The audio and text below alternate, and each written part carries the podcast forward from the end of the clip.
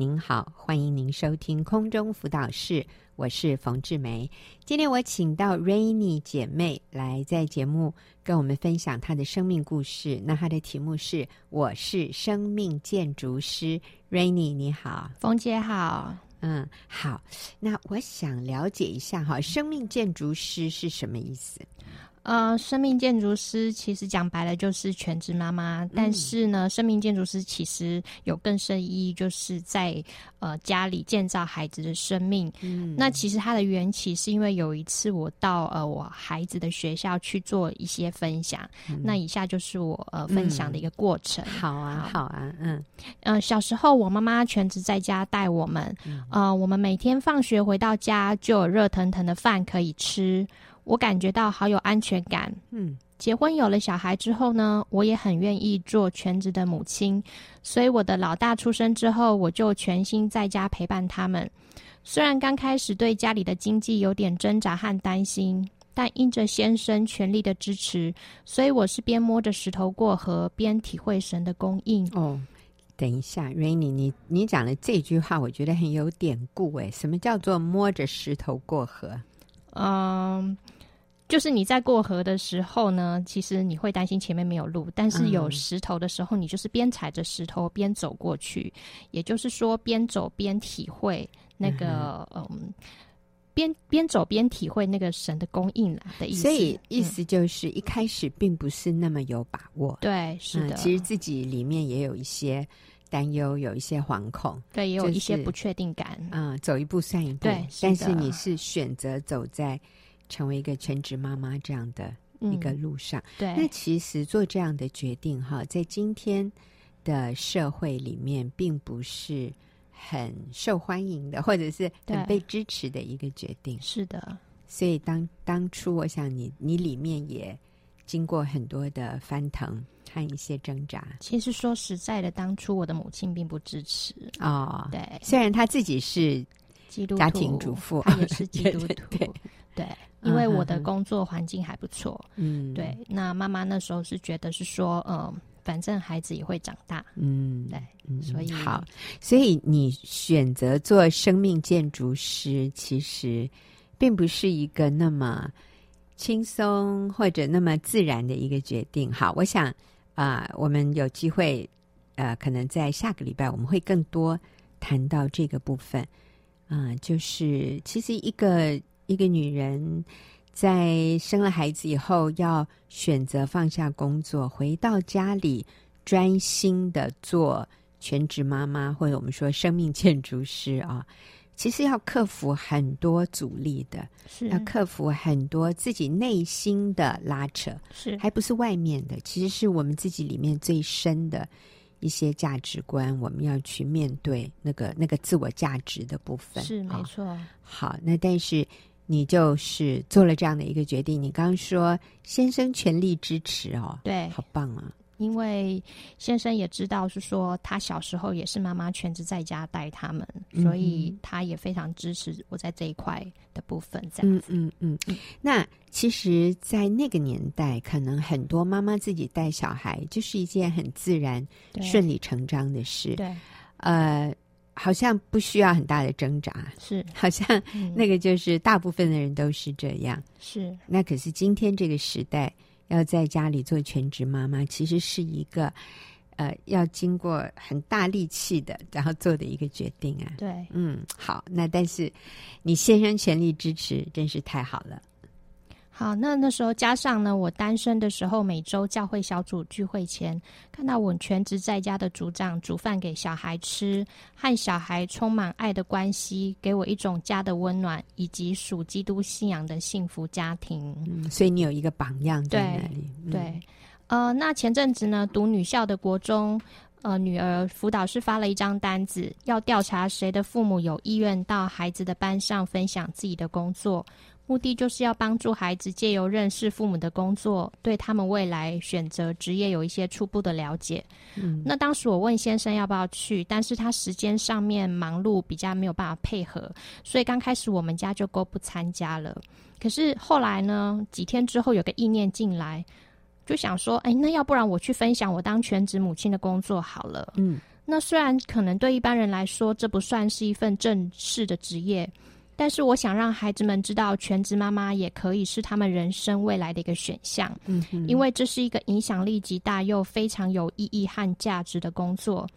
可是，在我告诉老师的当下，我就后悔了，因为我不知道当时哪来的勇气去做这件事情。因为一来对于分享内容我没有头绪，二来要准备四十五分钟的 PowerPoint 分享，对我而言根本是一件很麻烦的事情。嗯嗯，我也觉得你好勇敢哦，Rainy，你愿意 对这个嗯，因为确实这并不是一个普遍一般人能接受的价值观，是去分享做全职妈妈，这是你的职业选择，是啊，不晓得。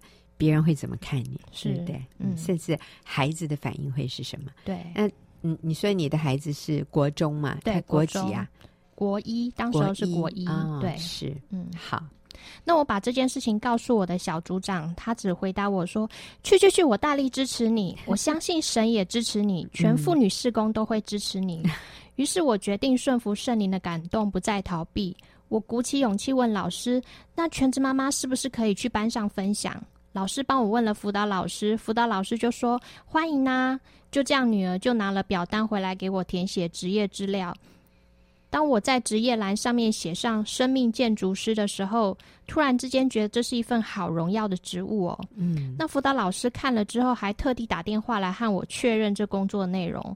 我毫不犹豫的告诉他，我在做建造孩子生命的工作啊。嗯，所以我觉得我们里面需要很有把握。是要很有自信，很确定我所做的我所做的这件事情是值得分享的。对，全职妈妈是一个非常有价值、非常有意义的一个专业耶。是，对，是，嗯。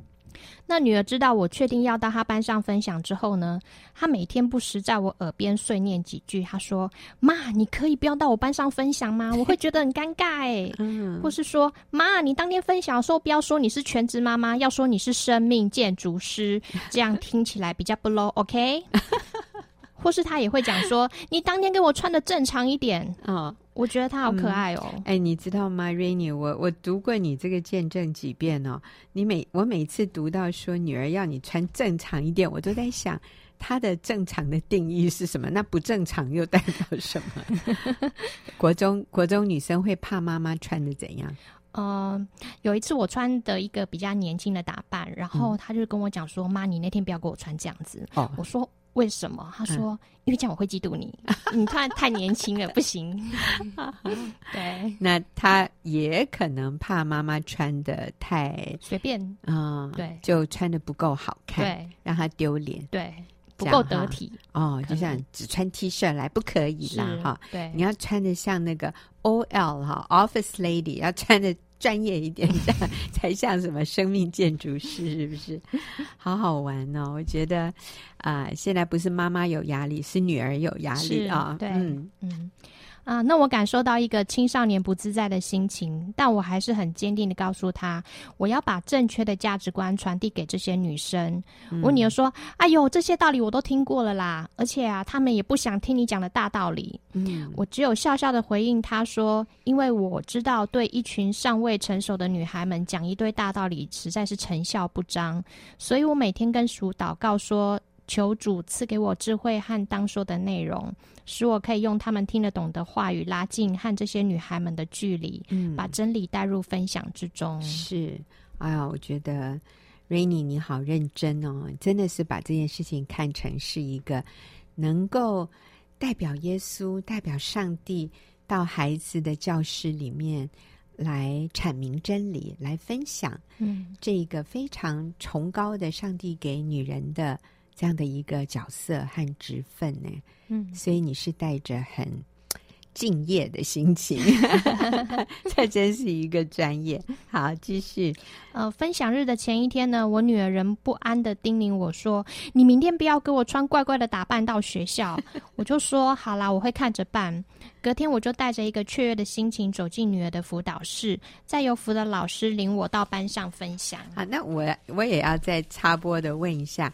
女儿那么紧张，会不会让你也很很紧张？呃，其实是有一点啦，嗯、我会担心说她的反应，嗯、然后还有她同学的反应这样子。嗯、所以我发现妈妈非常需要那个从神而来坚定的自信，是因为有的时候我们在做一些对的事情、好的事情的时候，可能真的连我们的家人都会担心害怕。对，你这样做。会得到别人的认同吗？你这样做，呃，会让我丢脸吗？哈、嗯，所以我觉得带着一个祷告的心，然后从神那里来的确据啊、呃，然后来做这样的事是很重要。孩子怕妈妈在班上让他丢脸啊，所以女儿给妈妈很多的提示。哈，所以带着这样的一个前提，你现在进到班级里了。好，进到班级呢，女孩们用一个好奇的心打量着站在他们眼前的这个妈妈。我用轻松的口吻开场访问两位同学，他们将来的志向。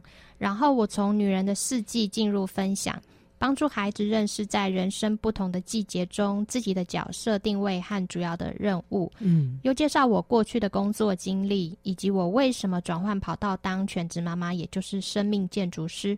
我很兴奋，这是第一次呢，向一群年轻女孩们分享全职妈妈的价值和意义以及真理。嗯，那在分享的当中，我放了一些与孩子在家中生活的照片，还有我许多亲手做的食物相片。那照片里面有包括传承爱，就是我们圣诞节前夕去露营。那晚上吃完饭呢，我和先生就带着孩子向每一个帐篷里不认识的露营家庭报佳音。哦，嗯，好有创意啊！是，还有回娘家的时候呢，我们在孩子面前为爸爸妈妈洗脚，尊荣父母。嗯，那还有一个是分享爱给同学，就是我老二的生日刚好在十二月二十四号，每年他都会主动做饼干，嗯、还亲手制作全班每位同学的卡片。而且每一张卡片都不一样，都是独特的。所以班上多少人呢？二十六七个。哦，他说二十六张，真是好用心哦。对，嗯。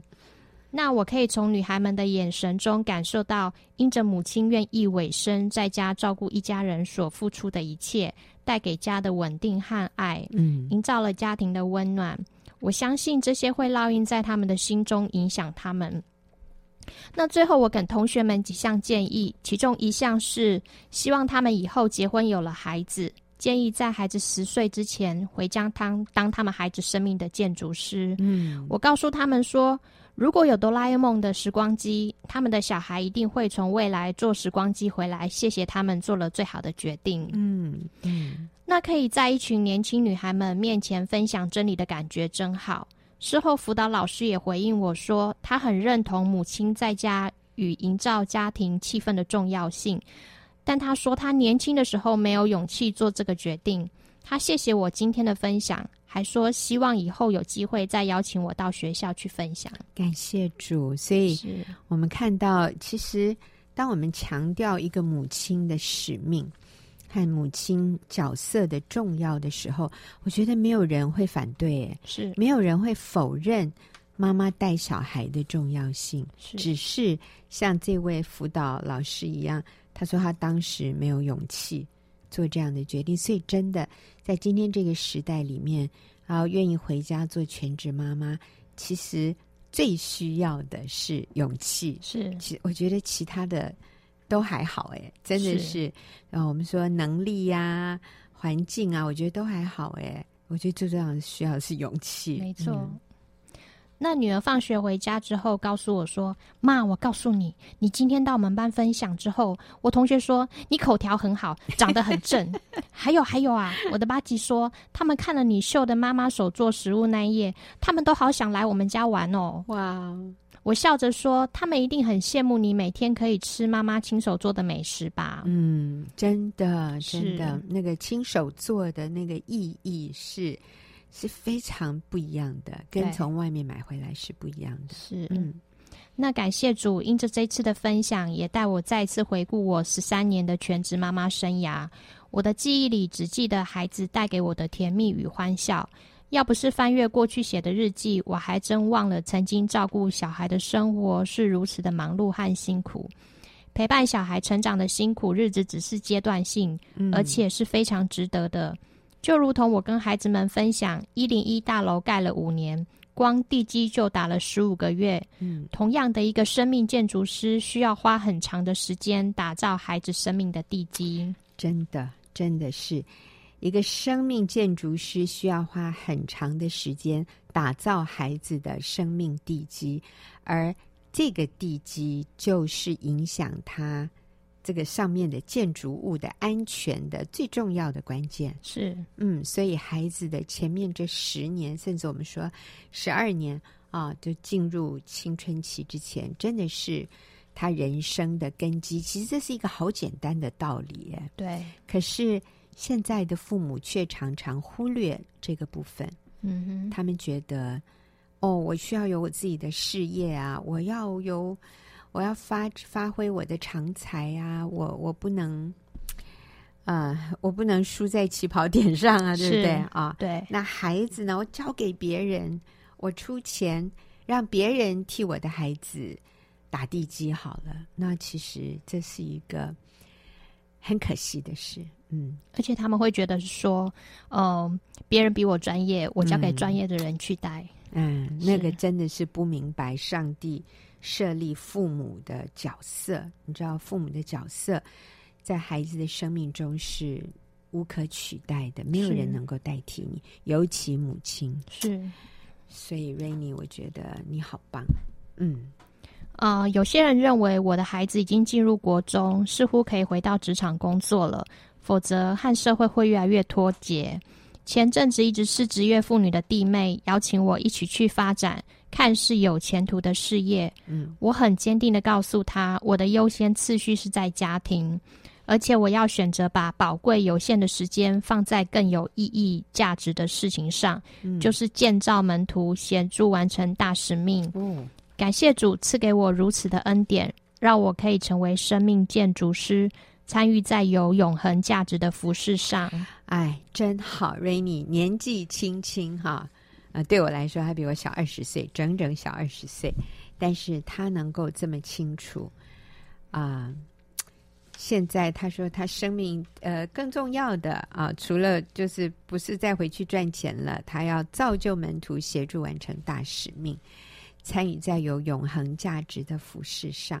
啊、因为孩子慢慢慢慢就进入青春期，然后，啊、呃，真的就不再那么强烈的、完全的需要妈妈给他时间和专注力啊。所以我们确实可以 move in or move on，我们可以继续进入到人生的下一个阶段。那我很好奇，我也想请。Rainy 用短短的时间啊，两两三两分钟，跟我们分享一下。你刚刚提到说，你对这些孩子讲，就是从人一个女人人生的四季来来来带入你的主题。那你对他们讲女人人生的四季，这四个季节是什么？呃，我跟他们分享说，女人四季就是春夏秋冬。嗯、那春天的季节就是在在他们现在这个时候，大概是在呃呃。大学之前哦、嗯，就是他们还在呃打地基，然后在念书，就是建造他们生命的一个过程里面。这是春天，这是一个最好养成他们一个生命品格的时候。嗯、那春夏天呢，就是可能就是呃。呃，进入刚进入职场上面，还没有到三十岁之前这一段时间，是他们可能在他们的呃进入职场，在摸索他们可能未来的需要的时候，嗯、这就是人生的夏季、嗯。那还有包括说你呃，可能刚进入结婚，哦，这这是有点重叠，就是呃，就是进入职场，然后可能也会遇到呃。结婚进入这个新的一个家庭的这个时候，嗯、其实这一个时候是最美好的一个时候。嗯、那当我们进入这个时候的时候，我就是鼓励他们说，把他们的精力放在家庭，因为你已经进入了家庭全职。嗯、那秋天的这个部分呢，就是呃，可能孩子比较大了，那我们可能快要。孩子空巢了，这 在这个时间，我们还没有届龄退休。这个时候，秋天，嗯嗯、那冬天可能就是呃，我们已经退休，孩子都已经离巢了。我们需要做什么事情？可能就是呃，我们跟夫妻，跟你跟你的另外一半好好相处，然后还有服侍神哦，嗯、规划你的退休生活，我们就大概跟他们讲说春夏秋冬这个时候，让他们好好的把握他们在所在的每一个季节要做一个对的角色，嗯，这个定位。嗯，嗯如果你很清楚你的人生每个定位角色，你就不会就不会出包。对对，就不会到头来觉得很遗憾。是哦，所以啊、呃，女人的春夏秋冬，春天有点像是一个预备期，是，然后夏天就是进入呃多产的季节啊、哦，就是。呃，工作或者生孩子、养儿育女是。秋天有一点像孩子长大了，其实秋天是很美的。我都觉得我跟我先生，我们还在秋天，还没进入冬天呢。虽然我们都做阿公阿妈了啊，嗯、就是我们还好手好脚。嗯、我觉得这时候真的是可以彼此享受我们之前啊、呃、劳碌的结果，然后我们也更有时间专注的能够服侍。我们家庭以外的人啊，我觉得，而且现在的服侍果效可以真的是事半功倍，是因为我们比以前更宽广、更成熟，也更有深度。我不是在讲我们，我说所有这个年龄的人，其实都具备这样的很好的条件，所以秋天是非常需要把握的。是那冬天，我觉得有的时候也包括自己的身体渐渐衰老，嗯没有办法像以前。跑的那么多，或者那我觉得也是一个很美很美的季节啊，是也是预备自己朝见神，有一天就要回天家，真的。所以如果一个孩子从年轻的时候，他对人生有一个这样这样一个清楚的认识，我觉得对他们是很大的帮助。是好，谢谢 Rainy。那呃，下礼拜我也请 Rainy 继续回来，要跟我们分享他在身为家庭主妇。这个角色里面，他的一些学习和体会哈。那我们休息一会儿，等下就进入问题解答的时间。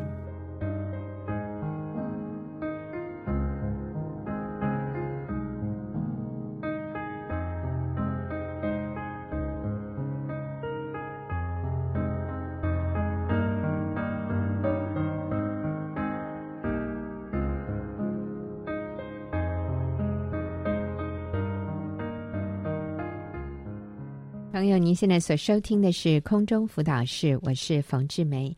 进入我们问题解答的时间，今天和我一起回答问题的是秀敏。秀敏你好，冯姐好。好，那这个问题哈，嗯，啊，其实刚才秀敏跟我说，嗯，以后啊，这种 这种事情应该会越来越多哈。那我们就听听看，这个写信进来的姐妹，她真的是遇到一个很大的难题。她说。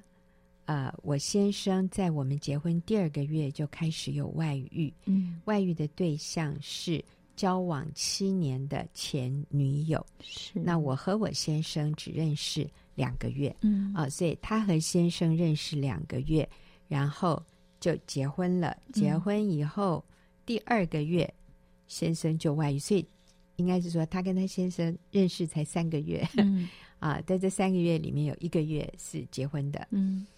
那只交往一个月，认识两个月，交往一个月，好，所以真实的互动是只有一个月，就是、啊、对，对，然后再结婚一个两个月，对，所以大概跟先生在一起三四个月了哈。那但是先生跟前女友是七年，嗯，所以在他们结婚第二个月啊，先生就跟前女友又搭上线，嗯、然后先生现在不断的要求离婚。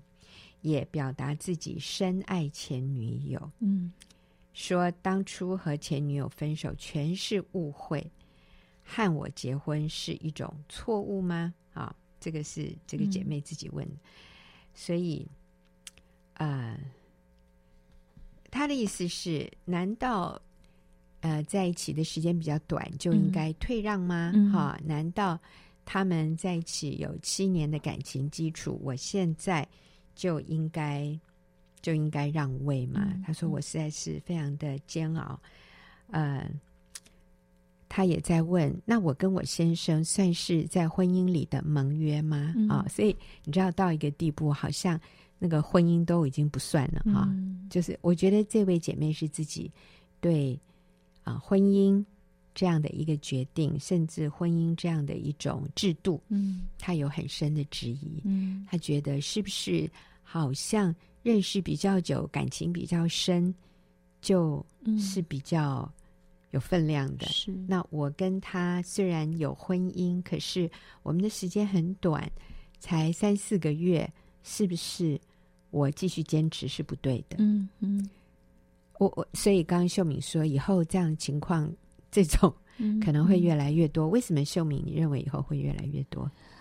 嗯，我我觉得这个时代好像对婚姻的看法越来越嗯 没有深度，就是对婚姻的了解越来越轻轻浮啦，就是随便看待。嗯，然后也是因为现在这种社会很多元这样子，对，那声音很多，价值观很混乱，所以越来越比以前。所谓嗯，其实以前还比较遵守一些所谓的传统哈，嗯、可是现在很多这种传统被打破，很多新的东西起来，我觉得人跟人的关系变得非常的嗯很快，就是我我很快认识你，嗯、我也很快进入会，可是又很快后悔，嗯、很快就离婚，对对，嗯、然后婚前的一些这种错综复杂的情感又会。又会牵扯到这样子，我觉得是比较，我不晓得我会不会太负面。嗯，不过、嗯、我想是有道理的哈。就是现在的人已经不太看我们有没有婚姻，有没有盟约，然后、嗯、说那个只是一张纸而已哈，就、嗯、变成那个那个结婚证书是一张纸，而。比较看重什么感觉？嗯、是，我对我当时对你很有感觉，可是现在没了。嗯，然后我当时跟前女友没有感觉，所以跟他分手。嗯、可是现在感觉又回来了。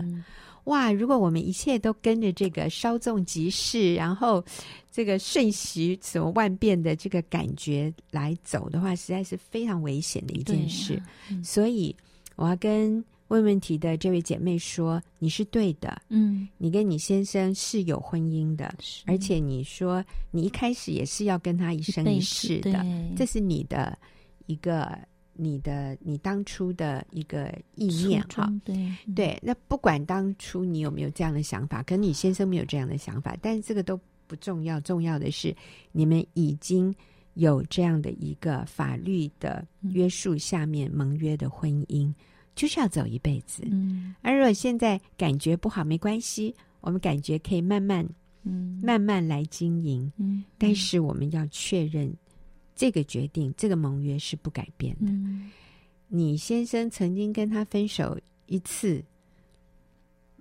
还可能第二次啊，所以那个是会改变的。是你你你要坚持，是对。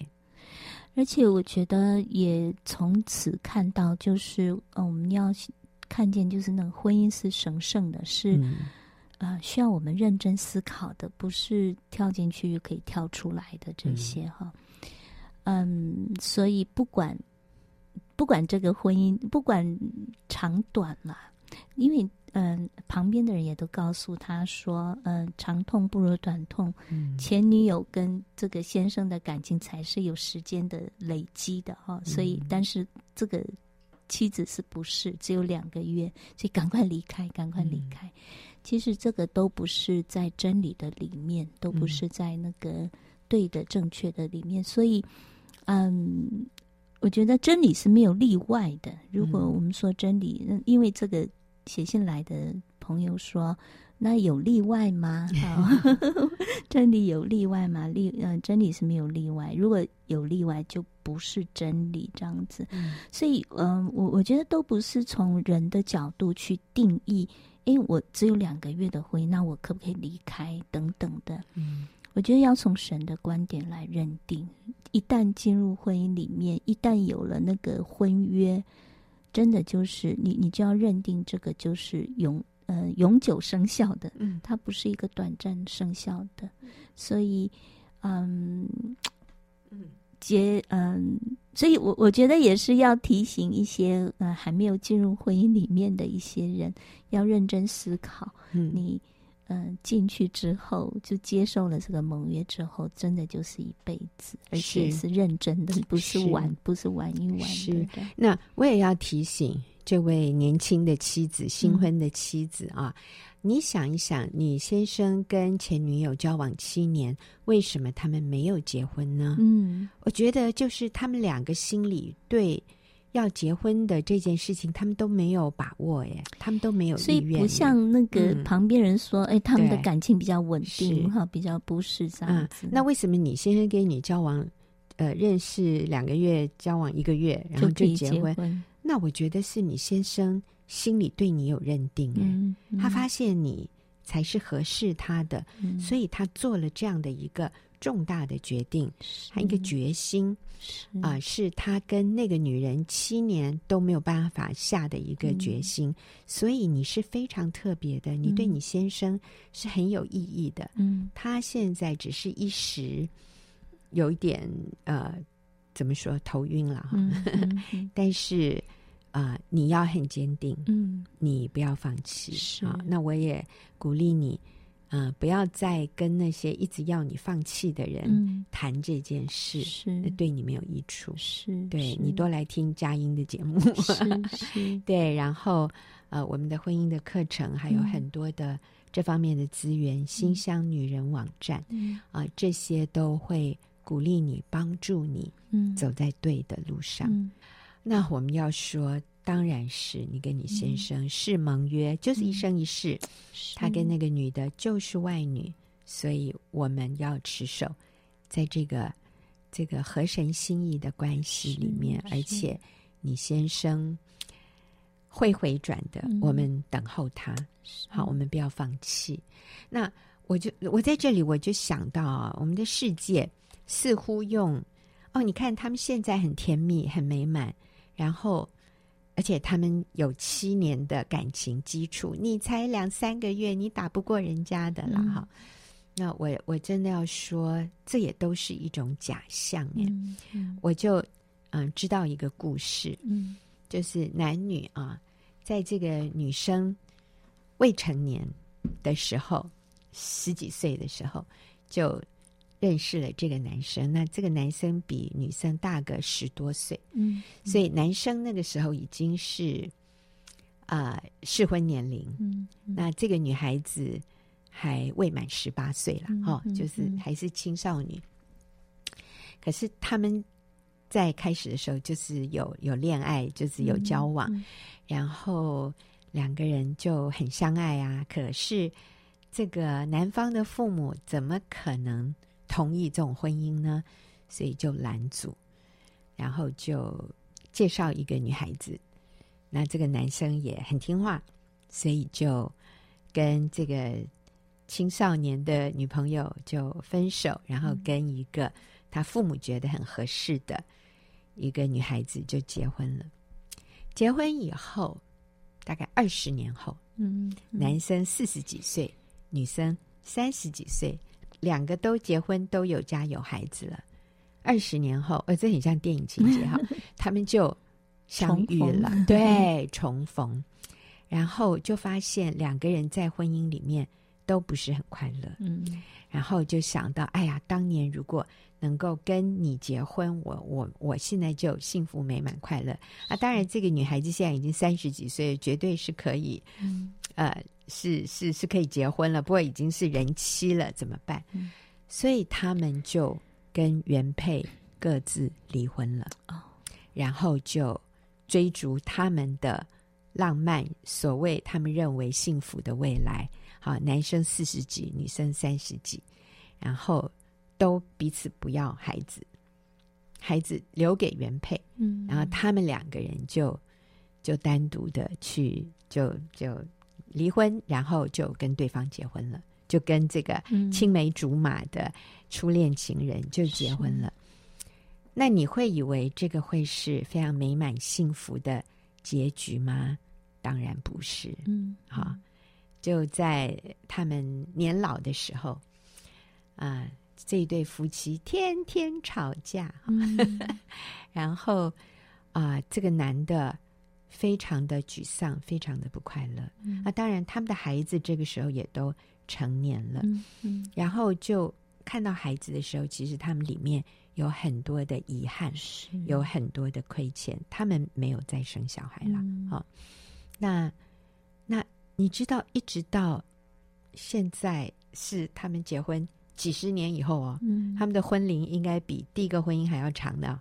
啊，这个第二次的婚姻，结婚的年数比第一个婚姻要长。